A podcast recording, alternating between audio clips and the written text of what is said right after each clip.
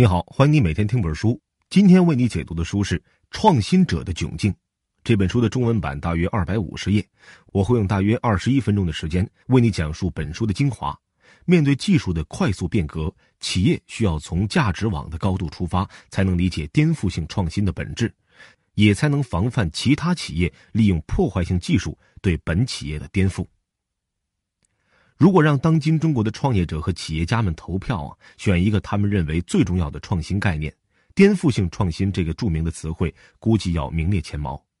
颠覆性创新这个大名鼎鼎的概念，正是出自于今天要为你分享的这本《创新者的窘境》。《创新者的窘境》这本书呢，写于一九九七年，出版后就被福布斯评为二十世纪最具影响力的二十本商业图书之一。而作者克莱顿·克里斯滕森也因颠覆性创新理论被称为“创新沙皇”。克里斯滕森是美国哈佛商学院的教授，但和大多数商学院的教授不同，克里斯滕森是在业界积累了十五年管理和创业经验后，才回到哈佛商学院攻读博士学位，然后留校任教的。在高科技企业的工作经验，让克里斯滕森能够从全局的视角研究高科技产业的发展规律。他注意到，很多伟大的企业尽管一直锐意进取、认真倾听消费者意见、积极投资新技术研发，但仍然难逃被市场淘汰的命运。于是，克里斯滕森总结出了一套颠覆性创新原则。他认为，伟大企业之所以遭遇失败，很可能是因为忽略了这些原则。每一个企业家都想让自己的企业变成伟大的企业，每一个员工也都想在伟大的企业工作。但成为伟大的企业真的很难，伟大企业保持领先地位就更难了。《创新者的窘境》这本书呢，中文版封面上有两句话，很好的诠释了伟大企业面临的困难。第一句话是：“就算我们把每件事情都做对了，也有可能错失城池。”第二句话是：“面对新技术和新市场，往往导致失败的，恰恰是完美无瑕的管理。”这两句话中，做对每件事情和错失城池，以及完美无瑕和失败之间的矛盾，正是伟大企业面临的窘境。在这本书出版二十年之际，我们再来解读这本书，其实有着更加现实的意义。这本书出版至今，他提出的理论一点都不过时，这也是管理理论的巨大魅力。好的理论来自于实践，指导实践，并且能经受住历史的考验。颠覆性创新理论来自克里斯滕森对当时美国高科技产业发展历史的研究，在此后几年的行业发展中，这个理论不断在得到验证。那么，最近几年发生在全世界范围内的颠覆性创新实践发展，更进一步证实了这个理论。正因为如此，在这本书出版二十年后的今天，颠覆性创新的概念在咱们中国创业者群体中非常火爆，依然在指导着一大批创业公司的商业实践。好，下面我就为你详细讲述本书的内容。这本书中，作者想表达的主要思想是：对于高科技企业来说，仅仅跟上快速的技术变革是不够的。企业必须从价值网的全局考虑，综合考虑用户、组织、产品和市场等多种要素，才能理解颠覆性创新的本质，也才能防范其他企业利用破坏性技术对本企业的颠覆。我们可以从三个方面理解本书的重点：第一个重点，延续性技术和破坏性技术；第二个重点，价值网和颠覆性创新；第三个重点，主流企业为何会面临创新者的窘境。好，我们先来看看第一个重点内容：延续性技术和破坏性技术。延续性技术和破坏性技术这两个概念呢，是理解创新者窘境的关键所在。所谓延续性技术，对应的英文叫做 sustaining technology，强调新技术是在原有技术轨迹的延长线上进行的创新；而破坏性技术对应的英文是 disruptive technology，说白了就是完全另起炉灶、打破传统的意思。所以呢，作者在这里向我们强调，破坏性技术其实有两层含义。第一层意思是指，不是在原有技术轨迹基础上发展的，它是另起炉灶的；第二层意思，它甚至还会打破原有的技术发展的道路，另辟蹊径。这么听起来，似乎破坏性技术好像要更有技术含量啊，就好像现在有些创业者常说的，性能超过竞争对手十倍，我才能把对手彻底打倒。但作者认为，实际上可能并非如此。颠覆性创新理论里面所说的破坏性技术啊，往往是那些不怎么先进，甚至是在主要性能方面比原有技术还差的技术。你仔细想想，也有道理。如果破坏性技术和原有技术在同一个发展轨迹上，而且比原有技术好很多，那些财大气粗的领先企业怎么会不去投资、不去掌握，甚至去垄断呢？他们又怎么会这么容易被颠覆呢？说到这里，我来为你分享一个关于延续性技术和破坏性技术的经典案例。一九五六年，IBM 研制出了世界上第一块硬盘驱动器。从那之后啊，硬盘驱动器就成了全世界 IT 厂商和工程师们重点研发的对象。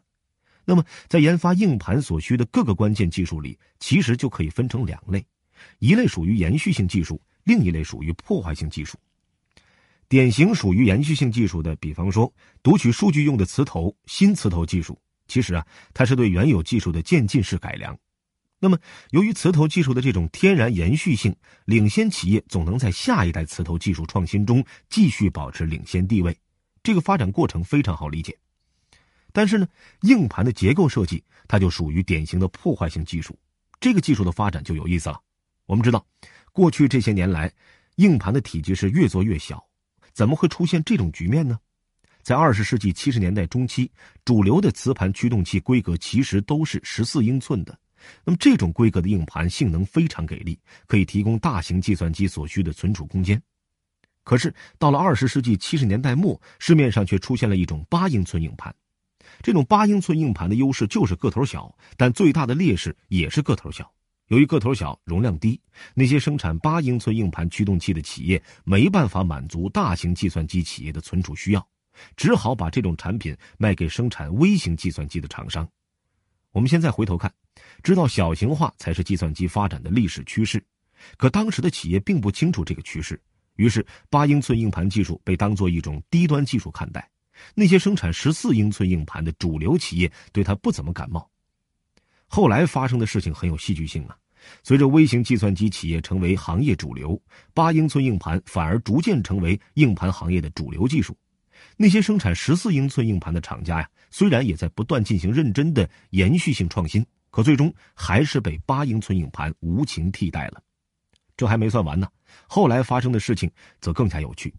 八英寸硬盘技术被五点二五英寸硬盘颠覆，五点二五英寸硬盘又被三点五英寸硬盘颠覆。三点五英寸硬盘又接着被二点五英寸硬盘颠覆，这么一路走下来，按说二点五英寸硬盘够小了吧？可还没完呢，又被用于超级本的一点八英寸硬盘颠覆。到了今天，各种 IT 设备里又开始普及体积更小的闪存技术。从数据存储行业的发展史中，我们看到，当时的主流技术和主流企业好像被施了魔咒一样，难逃被不断颠覆的命运。其实正是基于对这种现象的观察，克里斯滕森才总结出了颠覆性创新理论。其实细说起来，上面说到的数据存储行业的例子所发生的颠覆，包含有两个层面，一个是技术层面，另一个是企业层面。在技术层面，是一项刚开始看起来比较 low 的新技术，对另一个传统技术的颠覆，这也就是上面说到的破坏性技术的概念。而在企业层面，是一批采用破坏性技术的新企业对采用传统技术主流企业的颠覆，这就是所谓颠覆性创新的概念。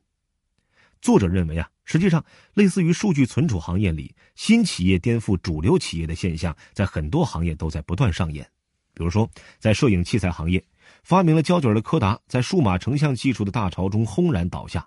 在通讯行业，曾发明了移动电话的摩托罗拉和曾经称雄全球的诺基亚，在智能手机出现后迅速衰退。正如《创新者的窘境》这本书封皮上写的那句话：“面对新技术和新市场，往往导致失败的恰恰是完美无瑕的管理。”换句话说，作者认为，这些被颠覆的主流企业不是管理不善，而是管理的太完美了。好，说到这里，我们来简单回顾一下本书的第一个要点。延续性技术和破坏性技术，所谓延续性技术和破坏性技术啊，都是和行业原来的主流技术比较而言的。延续性技术是延续了行业主流技术的技术路径，而破坏性技术呢，采取的是不同于行业主流技术的技术路径。此外，破坏性技术通常是从低端切入，刚出现时，在某些主要性能方面还不如行业主流技术。好，上面为你讲的是本书的第一个重点。那接下来，咱们来说一说第二个重点：价值网和颠覆性创新。为什么破坏性技术能够给强大的主流企业带来颠覆性的影响呢？要说清这个问题啊，我们先来了解一下价值网。所谓的价值网，是指相关利益者所结成的相互关系。这张网的主要构成要素包括了客户、产品、技术和组织四个方面。主流企业之所以喜欢或者说倾向于搞延续性技术创新，除了主流企业在这些技术上有先天优势，容易取得成果之外啊，更本质的原因其实是利益的驱动。说白了，延续性技术创新能够保障主流企业价值网里相关者的利益，而破坏性技术呢，往往会反之。我们还是拿前面数据存储企业的案例继续分析。从用户的角度看，他们之间存在着一个网络关系。对于那些生产十四英寸硬盘的硬盘驱动器企业来说呀，他们的客户是大型计算机企业。当十四英寸硬盘主流企业发现八英寸硬盘技术之后，他们一般会让和大型计算机企业有密切来往的营销部门和工程管理部门的人员征求大型计算机企业的意见。由于相对于十四英寸硬盘技术来说，八英寸硬盘技术存储量小、速度慢、成本高，大型计算机企业肯定不喜欢八英寸硬盘技术。于是呢，营销部门和工程管理部门给硬盘驱动器企业决策层的反馈就是客户不喜欢。从产品的角度看。产品之间存在着一个网络关系，换句话说，硬盘驱动器企业不可能完全靠自己造出来硬盘，他们需要相关企业为他们提供配件。例如，生产硬盘驱动器需要磁盘、磁头、电源、启动器、接口等。如果一家生产十四英寸硬盘的企业改做主要生产八英寸硬盘，它需要得到所有供应商的配合，但这些供应商呢，很可能因为提供新型号配件的量小、利润低而不愿配合。从技术的角度看，也存在一个网络关系。换句话说，每一种主要的技术都需要一些辅助技术来支撑。对于一个行业破坏性技术来说，这些技术在刚出现的时候，由于没有成熟的辅助技术来支撑，主要技术发展速度通常很慢。例如，作为生产十四英寸硬盘的企业，如果要生产八英寸硬盘，它可能需要自己发展这些辅助技术，或者等着市场上的辅助技术成熟。而这些辅助技术在刚开始的阶段通常发展缓慢。从组织角度看，企业的内部组织也是一个网络。换句话说，企业内的部门和员工通常更喜欢延续性技术，因为能让他们继续发挥自己的知识和经验。破坏性技术通常是对企业内现有部门和员工的挑战，甚至可能让他们失业。所以说。虽然数码成像和智能手机这样的破坏性技术是柯达和诺基亚率先发明的，但他们的相关部门却偷偷的把这些新技术在企业内部就扼杀掉了。作者在书中还为我们举了美国希捷公司的例子，很好的说明了为什么主流企业难以采用破坏性技术。希捷公司是全球著名的数据存储厂商，一九八五年，希捷公司的工程师就在行业内率先研制出了三点五英寸硬盘的样机。这些工程师向公司的市场营销人员展示了他们的样机，市场营销人员拿着这些样机去征求主要客户 IBM 公司的意见。IBM 公司并没有对3.5英寸硬盘表现出任何兴趣，因为他们的主要计算机产品里啊已经为5.25英寸硬盘预装了安装槽。于是呢，希捷公司只好把3.5英寸硬盘技术束之高阁，转而继续加大在利润率更高的5.25英寸硬盘上的投资。但随后不久，市场上却出现了专门生产三点五英寸硬盘的康诺公司。康诺公司的主要创始人其实就是从希捷公司跳槽出来的。康诺公司把目标客户直接锁定为生产笔记本电脑的康柏公司，并最终威胁到了希捷公司等传统硬盘企业的市场地位。好了，让我们总结一下第二个重点：价值网的概念和颠覆式创新。价值网是企业利益相关方组成的网络。这个网络的存在约束了在位主流企业采用破坏性技术的积极性和可能性，使得在位主流企业更倾向于采用延续性技术，并随着产业的发展，最终可能被采用了破坏性技术的新企业所颠覆。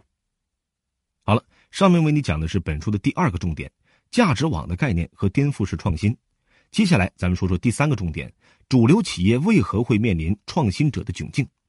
我们说，主流企业被自己的价值网给套住了，很难采用破坏性技术，反而容易被采用破坏性技术的新企业颠覆。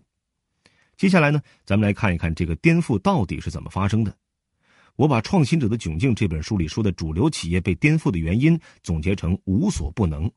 注意啊，这个“五”呢是一二三四五的“五”，不是什么都能的意思啊，而是有五个不能的意思。这五个不能是：看不见用户，看不起需求，看不懂模式，学不会组织，跟不上市场。看不见用户说的是主流企业有自己积累的客户，让客户满意是这些企业的信条，但这些主流企业很可能忽视了非客户的存在。所谓非客户呢，就是那些过去不是企业的客户，但未来可能成为客户，甚至可能成为主要客户的企业或个人。举个视频行业的例子吧，在 DVD 普及之前，大家都是到线下录像带租赁店租录像带，很不方便。网飞公司的创始人哈斯廷斯看到了 DVD 和互联网这两个技术普及产生的机会，创办了网飞公司。用户利用网上下单，通过美国邮政系统租借和归还 DVD。这种创新的模式，把原来嫌麻烦不租录像带的人变成了网飞公司的用户，而这些习惯于使用互联网的新用户呢，是传统录像带巨头百视通所看不到的。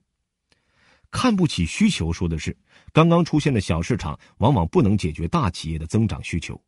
还说视频租赁的例子啊，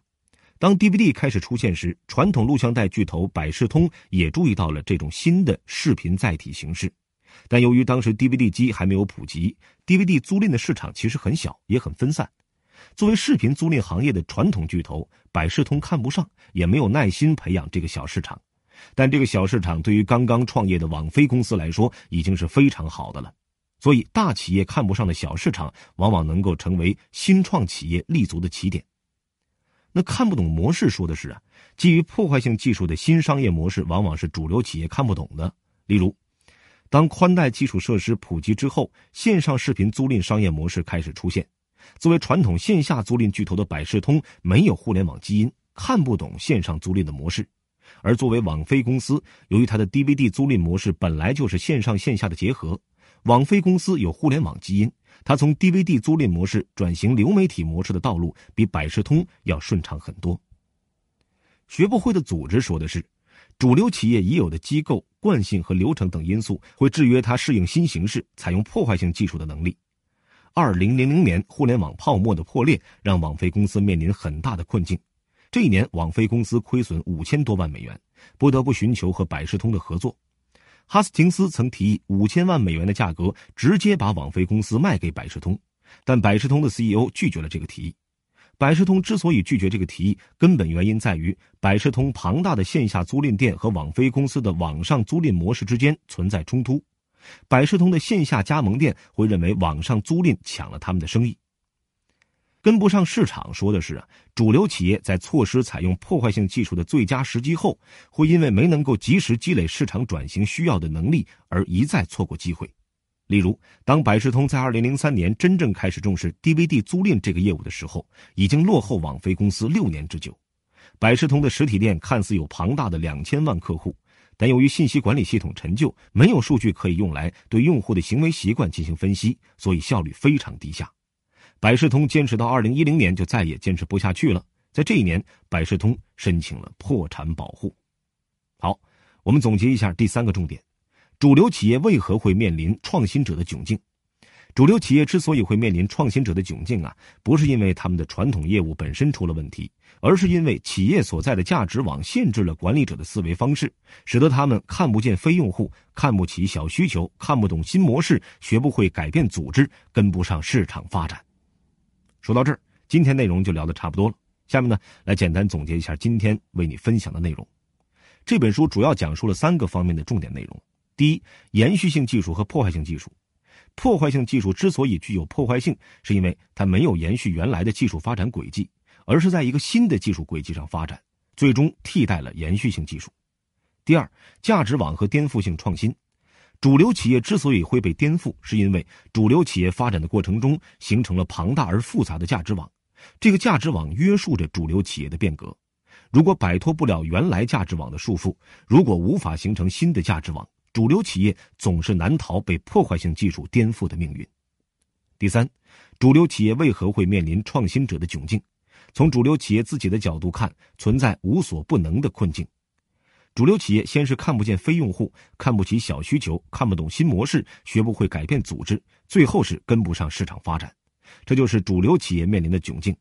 至于主流企业如何破局，如何突破创新者的窘境，请听克里斯滕森的另一本书《创新者的解答》。好了，以上就是本期的全部内容。为你准备的笔记本文字就在音频下方的文稿里。恭喜你，又听完一本书。